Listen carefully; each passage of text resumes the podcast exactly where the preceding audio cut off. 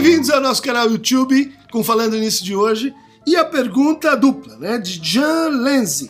Professor Dunker, como se estabelece a relação entre psicanálise e literatura?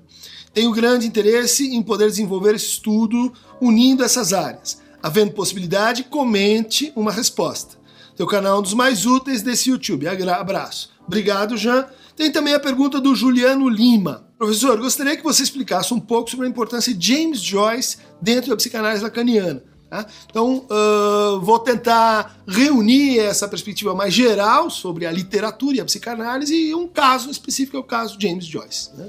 Então, desde muito cedo, o Freud se ocupou com a literatura, ele, ele vem para os estudos em medicina a partir do texto de, do Goethe, que ele frequentava, ele lia, assim como os clássicos, assim como as tragédias gregas, que deram origem então à noção de catarse, né? um método catártico tem que ver com essa apropriação primária da literatura. Né? A catarse, segundo Aristóteles, era um efeito de uh, quietação, purificação, cura dos afetos, produzido pelas encenações públicas de tragédias da Grécia do século VII até o século V nas cidades e estados. A gente pode dizer que o Freud sempre viu na literatura uma espécie assim de horizonte futuro para a psicanálise. Mas muita gente diz assim, exatamente o que, que isso quer dizer, né? Por que, que os poetas e literatos estão sempre à nossa frente? Tem várias, várias maneiras de ler isso.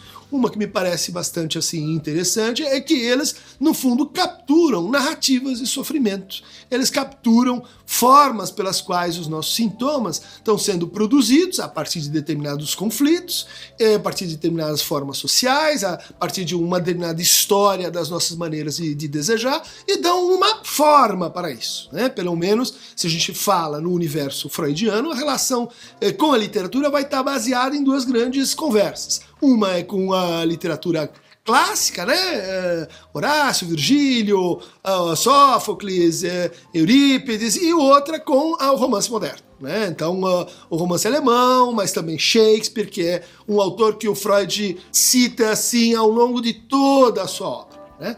Particularmente, então, os, uh, a gente vai dizer assim, olha, autores que dentro do romance vão puxar para uma linhagem mais assim clássica ou trágica. Né? Então, um estudo muito importante nessa, nessa conversa chama-se Delírio e Sonho na Gradiva de Jansen onde o Freud analisa essa, esse romance do Jansen, é, onde a gente tem a, o Norbert Hanold, que é um arqueólogo que se apaixona por um afresco romano e, e começa a ter alucinações de que a Gradiva, que é esse afresco, está andando pelas ruas e, na verdade, ela está assim se reconciliando com seu desejo. A Zoe Bertgang, aquela que anda para frente, é uma, é uma reencarnação da sua, do seu amor de juventude juventude, a Zoe, que era sua vizinha, e que ele então, a partir dessa mirabolante eh, história entre épocas, né, a época romana e a época contemporânea, vão, uh, vão produzindo um amor possível. O Freud se interessou tanto por esse romance que chegou a escrever para o Jansen perguntando para ele se ele tinha lido algo sobre psicanálise ou se aquilo tinha emergido de alguma experiência pessoal que ele podia assim localizar. E isso, bom, o Jansen diz você, você não está entendendo nada, isso é, é ficção, isso é literatura.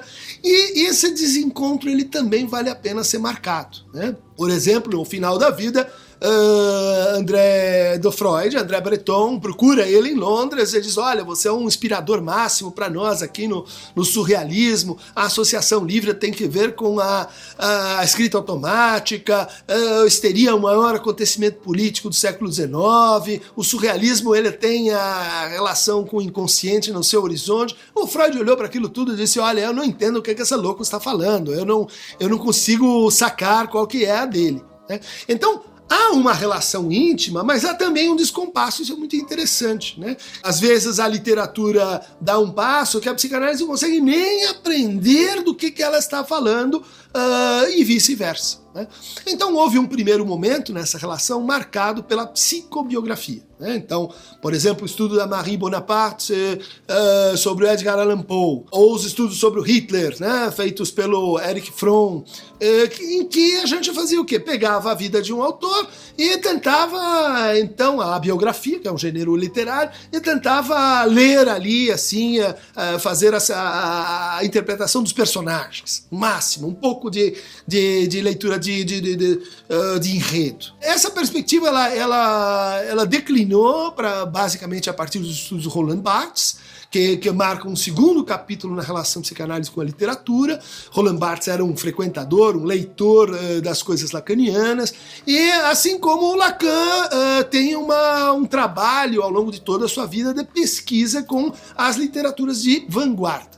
Né? Quer dizer, como é que a gente pode, desde o surrealismo, que a gente já mencionou, se o Freud disse, ó, oh, Breton, você é um, é, é um pirado, ou o Lacan disse, não, você tem um entendimento do que é inconsciente talvez mais avançado que alguns psicanalistas dessa época porque você já estava pensando tema do real e a sua relação com a linguagem. Mas ao longo de toda a trajetória lacaniana, ela vai então fartamente comentar material literário, né? As tragédias do Paul Claudel, no seminário 5, Antígona, no seminário 7, e um seminário lá do final, seminário 23, chamado Le Sintoma, o Sintoma, onde ele analisa assim eh, verticalmente a obra do James Joyce. Por que desse interesse? A gente podia dizer o seguinte: olha, é como se o Lacan tivesse percebido que a literatura ela cria novas formas de colocação do conflito. A literatura, ela, portanto, inventa também uma nova linguagem né?